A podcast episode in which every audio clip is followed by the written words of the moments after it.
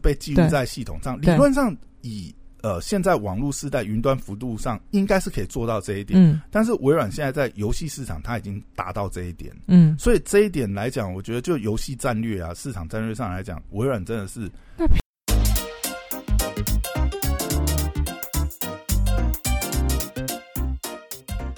欢迎回到时间管理大师，我是你大双破啊，在我身旁解救人性的。Hello，大家好，我是肖凯丽。嘿，又回来了哇！这个好久没有讲一下游戏，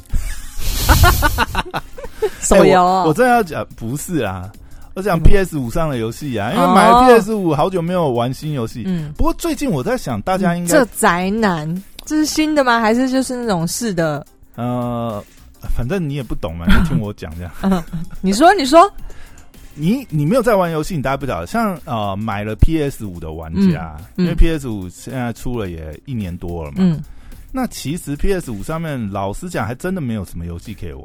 我自己 PS 五也放在一边，要不然就是玩 PS 四游戏。嗯，一直到最近呢，最近其实，在呃 PS 这边呢，就是第一个就是哇，让大家等待非常久。当初本来是说哦，可能是 PS 五。这个新世代主机上市的时候，可能就会要同步发行的《地平线二》，嗯，终于在最近二月十八号吧，嗯，终于上市了。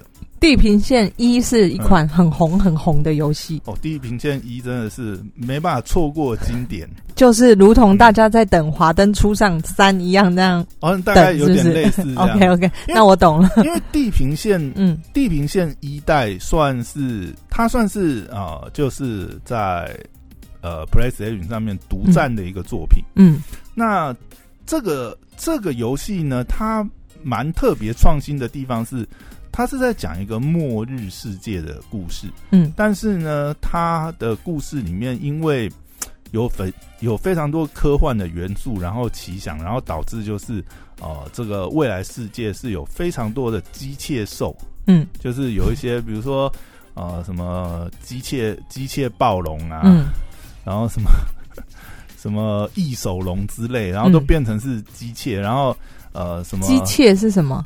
就是机械生物这样子，机器人之类的东西啊，对，类似这样子，然后它就会变成是里面游戏性还不错啦，就变成说它也可以去狩猎这些机械兽，然后它的故事也是，当然就是呃，那个故事有点是女主角不晓得自己的身世之谜，嗯，然后在这个游戏的过程中慢慢发掘，然后也了解到呃之前这个人类末世的真相。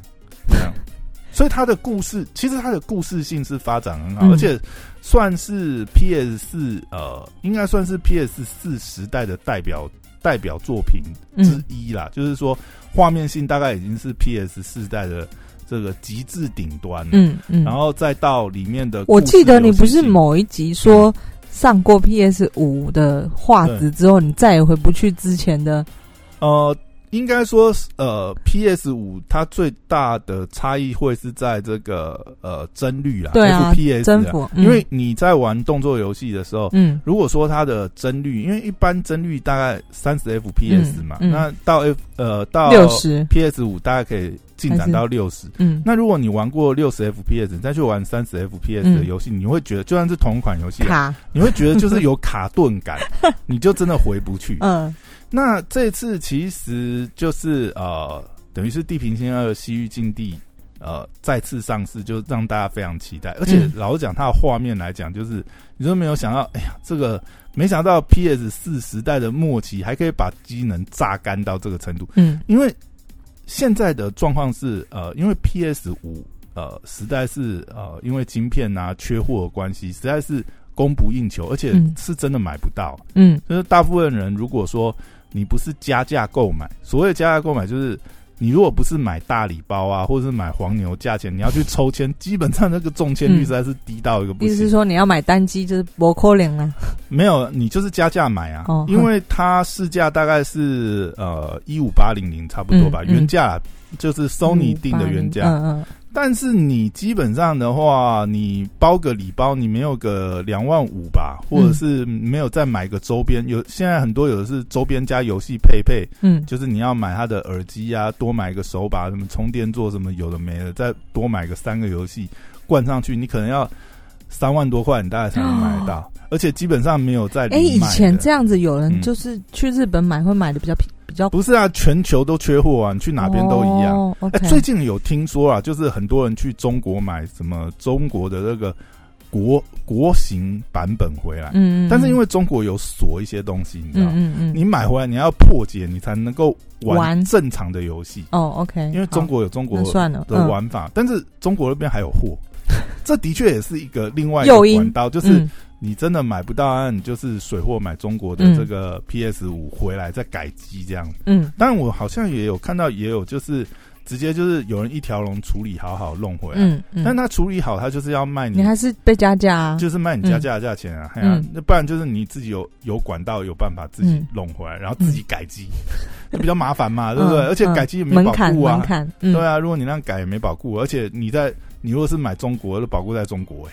你现在以 PS 五的妥善率来讲，首先你现在要送回去，你可能也没有那么容易进去。那就要赌自己有没有办有运气啦，人品好不好？对，哎呀，那讲到呃呃这个《地平线二：西域禁地》这一款游戏，哎，其实这一款游戏啊，讲实在，它因为 PS 五大量缺货关系，所以它这次也是双版本，等于是说 PS 四也玩得到这个游戏。嗯，当然啊，画面跟帧率是相对下降，但是毕竟说那个画面还是挺漂亮的，就是没有想到 PS 四的机能还能炸出这样子的画质，对啊，这款游戏大概是呃这个近期大家 PS 五会重新开机的理由之一啦，因为它是 PS 五 PS 独占嘛，嗯，所以目前上也只有 PS 上面 PS 四或 PS 五上面玩。得到这款游戏。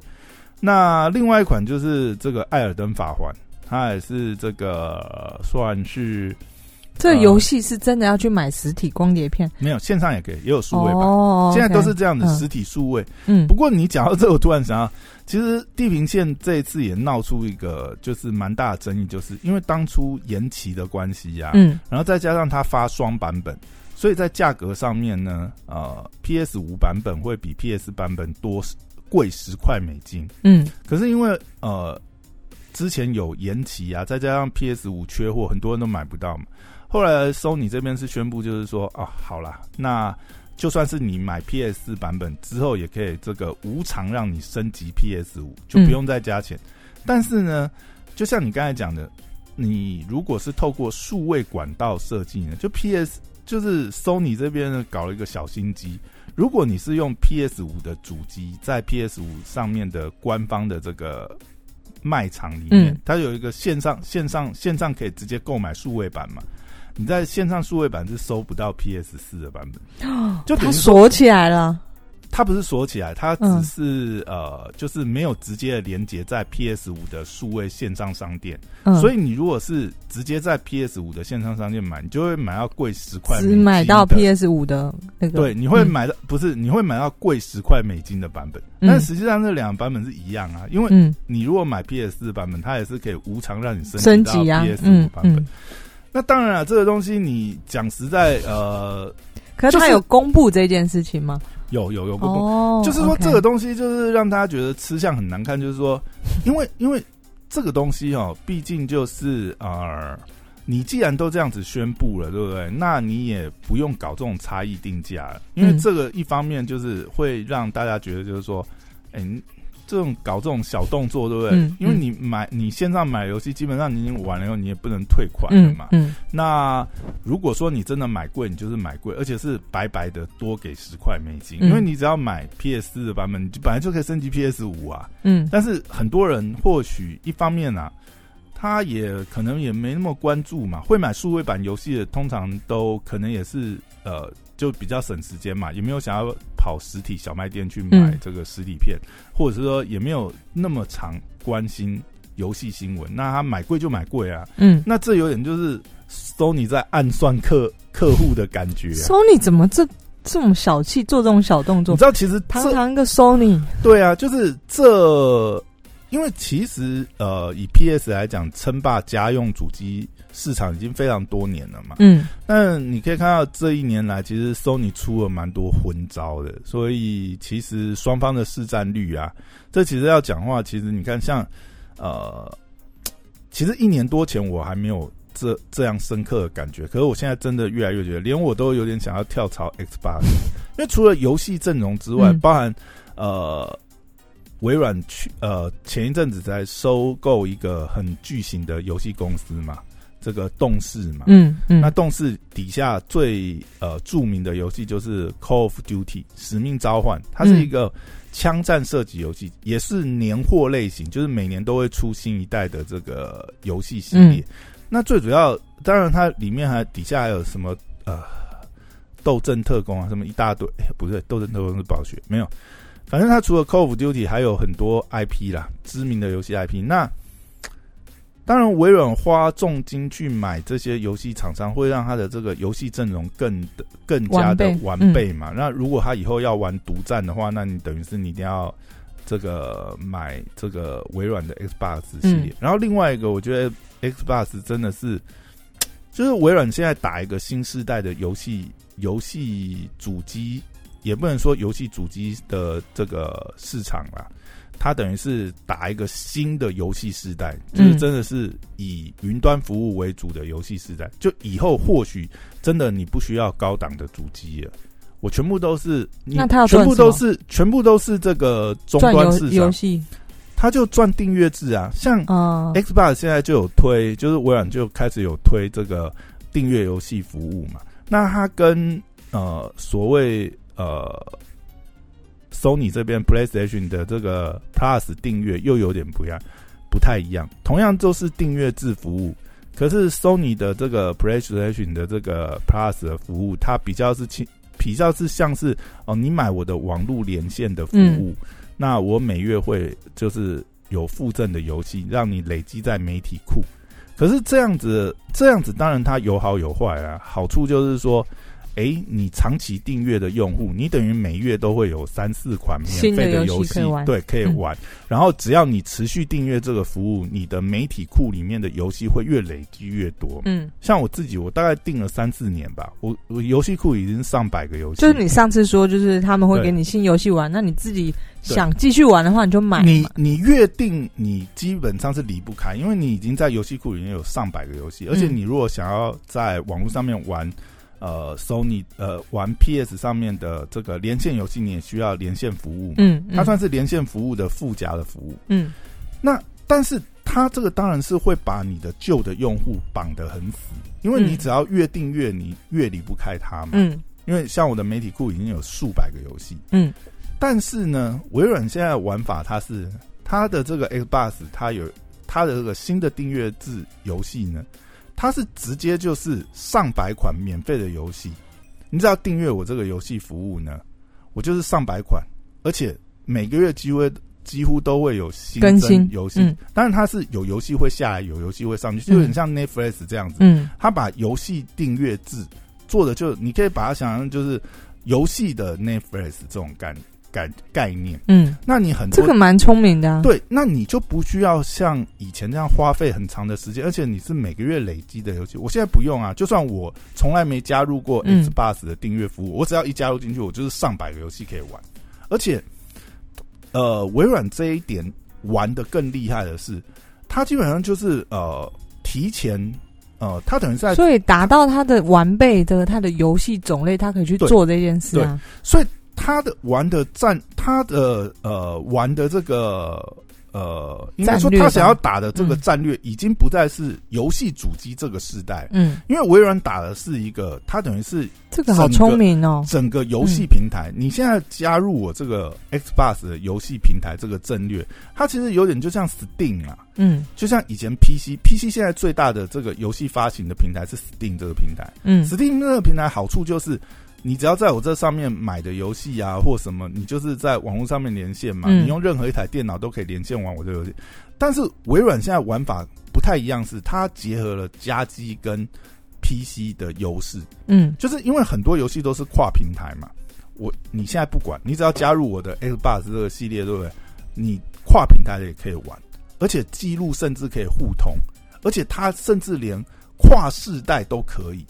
你看、哦，像我刚才讲哦，像 PS 现在会有一个问题是，比如说我是 PS，我是上一代的主机，我有 PS 四跟 PS 五嘛，而我 PS 四、PS 五都有的游戏，对不对？不能互通吗？如果线上版的，其实会很麻烦。像它现在有一些，比如说呃，包含里面的游戏记录能不能交换？对。那它都要像 PS 上面都要有很麻烦，比如说游戏内部的机制，你要先从 PS 四上传你在 PS 四的记录，然后再到 PS 五去 download 那个记录，而且版本上面又有很多麻烦的地方，因为有的时候你在 PS 五上面，你就是要升级到 PS 五的版本玩才会比较顺嘛，那你都要在自己在那边找，啊，它的界面又设计的不是那么好，嗯，所以这都是现在 PS 现在 Sony PS 这个阵营被打的点这样。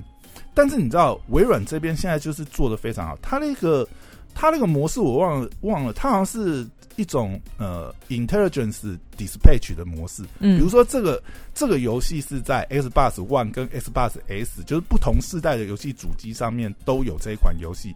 但是呢，它会自动系统去判定，比如说它会去判定你是在哪一个平台去下载，然后直接帮你安装成最符合你最适的游戏版本。然后你的游戏存档，只要你是用同一个账号进去互通，你是跨你是跨平台互通，就是你在不同的那这个就是当时候 Netflix Netflix 在突破的一点，就是他希望在不管今天用手机看、电脑看，你在什么同步，你你在什么地方看，你看的那个时间进度都是被记录在系统上。理论上以呃，现在网络时代云端幅度上应该是可以做到这一点，嗯，但是微软现在在游戏市场它已经达到这一点，嗯，所以这一点来讲，我觉得就游戏战略啊，市场战略上来讲，微软真的是那 PS 是不是是要输了啊？所以你才看这几年，尤其是近近几年，微软的股价一路飙涨。哎呦，因为。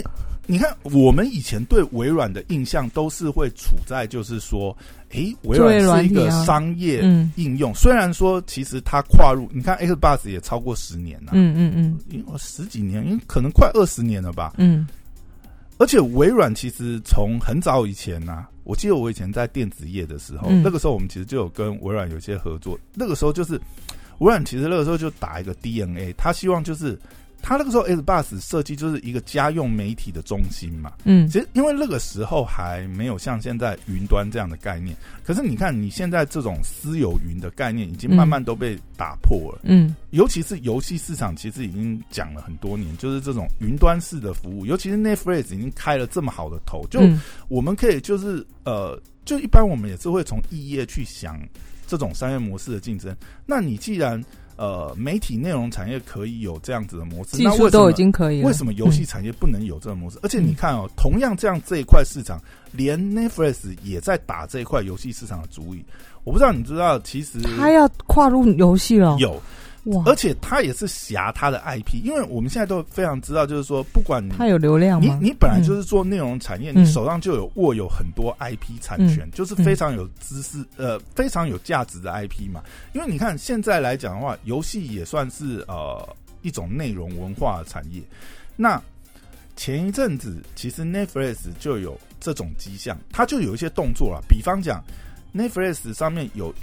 一款呃，也不是有一款有一个系列影集叫做《怪奇物语》，嗯，很夯嘛，嗯嗯嗯。它其实前一阵子就是包含《怪奇物语》跟几个比较夯的这种 IP 影集呢，他们就有制作成游戏，对，制作成。当然啊，他是找游戏公司合作了，而且现在来讲，因为 Netflix，我想他们跟游戏业的渊源还很浅，嗯，他们是做了几款手游，那基本上你只要 Netflix 的订户，你就可以免费下载那些手，只要。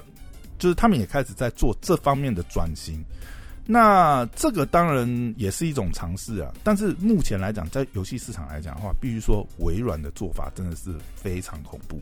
嗯，对啊。其实一年多前，我在听那个 Mula 在科技巨头分析的时候，他就讲过这一段。嗯，然后那个时候，因为我我算是游戏的啊，你知道我是打游戏的，不是我是锁粉，你知道吗？哦，因为我已经被 PS 喂养非常多年，我那时候还在跟这个。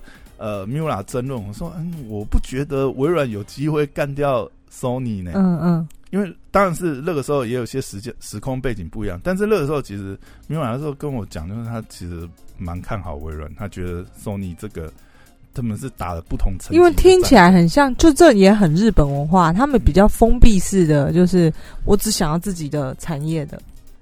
没有，因为因为这根本就是不同战略层次的打法。如果真的要讲的话，当然是微软现在画的这个战略这个饼更大，而且他们现在做的也的确比较好，而且尤其是他的游戏阵容。然后像现在来讲，那他并那个暴暴风还是什么那个呃动视啊？对啊，动视，反正他并的这个他花了两百多亿呢，他就是要完成他这个。这个游戏帝国啊，你你知道，光这些动作就可以看到，第一个微软现呃，他的这个账上现金好像有一千一千多少亿啊，我忘记了，反正一千多亿美金的现上呢，就是他是非常有钱的。当然，Sony 线上账线上呃，他账上现金也不少，好像五六百亿吧。嗯，就说其实两家都是非常有实力的这个公司，但是如果今天微软真的认真要来开始收购，像现在呃，大家常。大家会讨论嘛？接下来就是因为呃，Sony 前阵子才收购 B 社嘛，也是一家呃蛮知名的游戏公司。这样，然后呢，现在就有好几家游戏游戏工作室，就是被两方都有宣传呃宣呃，就是有这个耳语，就是他们都可能在谈收购这件事。因为等于是这算是次世代的这个主机呃游游戏市场大战。嗯，哦，现在是不同层级的大，以前可能还是。这个在主机层次，现在根本就是平台层次，甚至是云端服务。你如果说现在很夯的元宇宙议题的话，其实微软这个做法，我觉得还真的是比较类似这种概念在操作。嗯啊，真的是很恐怖。不就是呃呃跳脱这个赚主机钱？连我连我这种连我这种对不对锁粉玩家，我都在想说，哎，我我虽然其实老实讲，我 S 八我各种主机我都有了，但是因为。游戏性的关系，你知道？嗯。但如果微软在游戏上面，就是他买的厂商够多，或者说跨平台的游戏够多，甚至他也开始，因为 Sony 之前玩的很好，就是他很多独占第一方的作品，就是你只能在 Sony 这个平台玩到。嗯。那如果微软现在买了这么多工作室，他也来玩类似的手法，因为双方其实在其他的世世代就各自都有交手过啊。嗯。因为彼此都有各自独占的游戏，因为独占游戏算是之前。上一个世代的这个游戏市场的战争来讲，大家操作最主要的一个手法之一嘛。嗯，那现在来讲的话，其实，嗯，真的现在这个呃游戏大战，现在看下来，微软是略占优势，尤其是 PS 这个发展会很恐怖哎。如果它这个跨平台之间就是已经就舍弃就。完全有跟上潮流，它就更方便呐。如果它更进一步的话，就是所有的游戏，因为这个其实也算是大家对游戏市场的一个呃期待，或者是说未来的想象。就是说，其实你像现在云端服务，当云端的计算力已经到达某个程度，因为现在有一个很讨厌的地方，就是呃，主机游戏跟 PC 端游戏有一个最大差异，就是。PC 端的游戏，因为 PC 的设备不一嘛，嗯，规格不一嘛，你可能显示卡或什么，还有主机主机板什么型号都不一，那你会有相容性的问题。那主机市场最大好处就是免去这些麻麻烦。我先帮你统一了这个规格，我的规格已经统一了，我发行在上面游戏，保证是执行上可以用，嗯，相容度最好的情况下。那如果说以后，所以这个也局限，就是是它是优点也是缺点，因为它就局限了它的跨平台。不是啊，如果说我今天完全跳脱这些东西，我所有的游戏都是在云端执行的话，哦哦，你知道这个很恐怖的。这对厂商来讲，还有还有更好的事情，更好的事情是这个东西呢，它会有更强的掌控度。第一个就是说我我对消费者来讲啊，我以后都订阅你的服务就好，反正我的目的是玩游戏嘛。我不是说我我的我的我不是追求主机，我不我的兴趣不是我去组装电脑，组装成效能最好的电脑。当然，那也是一种乐趣啦。嗯，在以前来讲，很多人也是组电脑是一个乐趣嘛。那那那那是看人，但是以玩游戏的人来讲，我就是我能够最方便、最有效率，甚至我到哪里都可以玩呐。嗯，那如果以我到哪里都可以玩的情况之下的话，如果今天。这个游戏是完全云端执行，那我是不是有可能在手机上我就玩到三 A 大作？然后我在家里用手机玩嘛，我回去我可能接个手柄，我就直接在荧幕上面玩，然后进度是同样可以延续。那你这样子玩的话，你其实已经跨越了行动，然后掌机市场，你等它把它全部结合在一起，而且消弭了所有可能的盗版。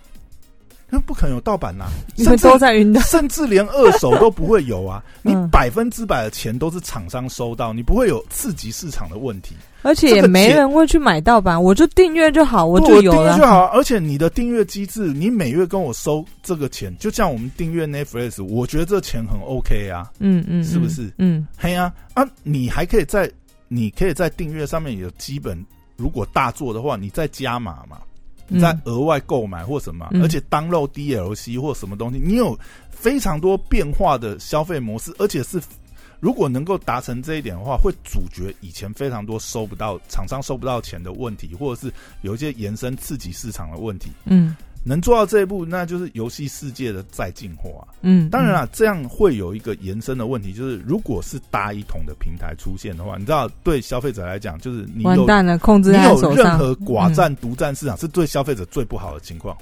因为像现在的话，当然，呃，现在局势看起来是呃微软占了上风，嗯，但是我也不会希望 Sony 就是就此失败，想，因为对消费者最好的情况，就好像现在的这个呃次世代的这个呃。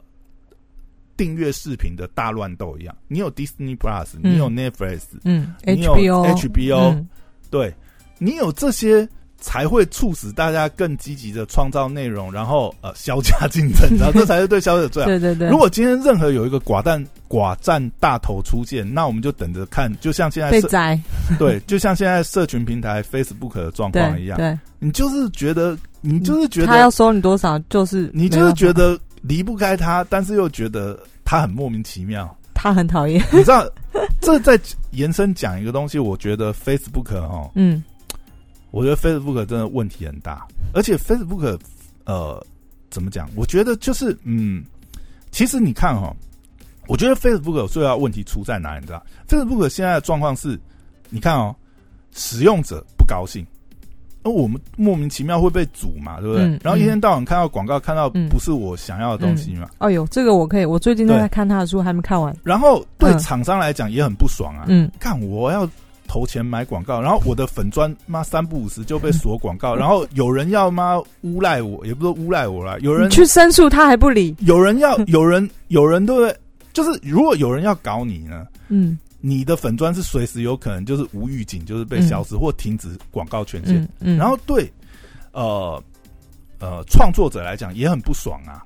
我创作了一个东西，然后我现在不下我，我现在我以前或许我上万、十几万粉丝，还有自然流量。我我现在完全没有自然流量，我不下广告，我我可能流量也会变少。然后跟其他相同的平台来来比较的话，那我同样的内容我放 YouTube 放什么地方就好了。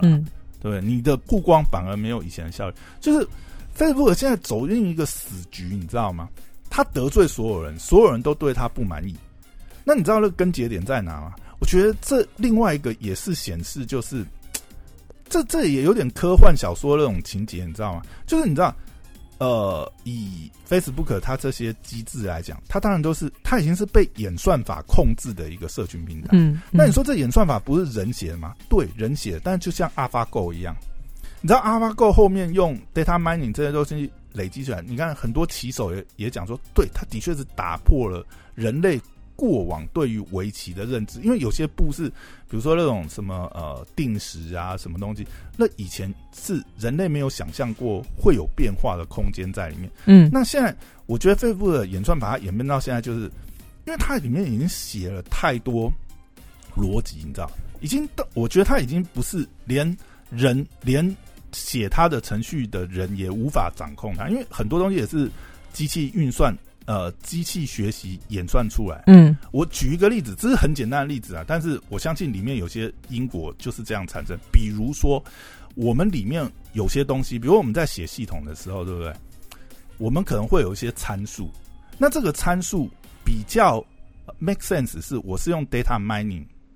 去用大数据捞出来，而不是我一个人为定义。比如说啊，就是好，我现在随便讲一个例子，当然这可能跟实际不见得是这样，但是大家可以类比相看。比如说，好，今天呢，我我上面很多言论嘛，那有真有假，我也不知，我也无法判断，我也不能用人为判断，那我是不是就用机器学习或用演算法来判断，对不对？比如说呢，我现在演算法跑出来一个数据，我不是人为定义，比如说，哦，好，这个粉砖会不会被封号？假设我人为定义的话，我可能就是哦，只要有一百个不同的账号检举，我就把它封号。假设了，那我参数是不是一百？嗯，可是你后来想想，哎，靠，我这样一百，我这一百的合理定义，我的原则到底在某一个某一个程序员自己心里想，或某一个你知道程序主管自己想好的？我讲书中其中一段，嗯，他们在审这些要不要把你的笨规则，嗯，他们都是有一群不专业的人，然后说好，那只要文章中出现什么什么文字，我就把你变掉。好。那你这样是不是要建立语言库，或者是说我这个参数要怎么来？比如说我这个参数是哦，我从过往实际被检举的东西，我从那里面的数据收集出来。假设跑出来一个数据是一六八，好，只要满一六八，那你这里面在想哦，它写到复杂化是复杂到人完全无法理解。嗯，比如说，但是我后来又发觉，哎，我设计这个数字，哎，万一人家用这个呃这个呃。账号去洗，对不对？嗯，他就是假设被某人、某些人自己用测试测试出我这个规则，所以这也是为什么 Facebook 不可能公布这些规则，因为你只要公布这个规则，那就那就被人家利用啊，所以他不可能公布这。但是你这些数据对啊，因为外面的不管是黑帽白帽操作手法也是一直在进步，对不对？嗯，那他这个假设他也搞成人工学习的话，或者是他再加一些复杂条件，哈。好，你这个呢，我还要去定义，就是说，哦，你这个检举的账号呢，它是不是在这个一年之内或三个月之内有没有重复检举？它是不是一个被人家利用的账号？就是他想要判断这个事情，它是不是规则越弄越复杂？嗯嗯，我觉得现在哈，这 Facebook 的状况，它遇到一个演算法困局，你知道吗？它已经复杂到连制定他的人都无法控制他，然后呢，他走到一个死局，是所有人都不满意。他跑出来的结果是所有人都不满意。嗯嗯，那现在的状况是，我觉得是，但是大家也离不开他，因为你没有一个更有效率，然后应该说是没有一个广大另外一个社群平台。对对对对对对对。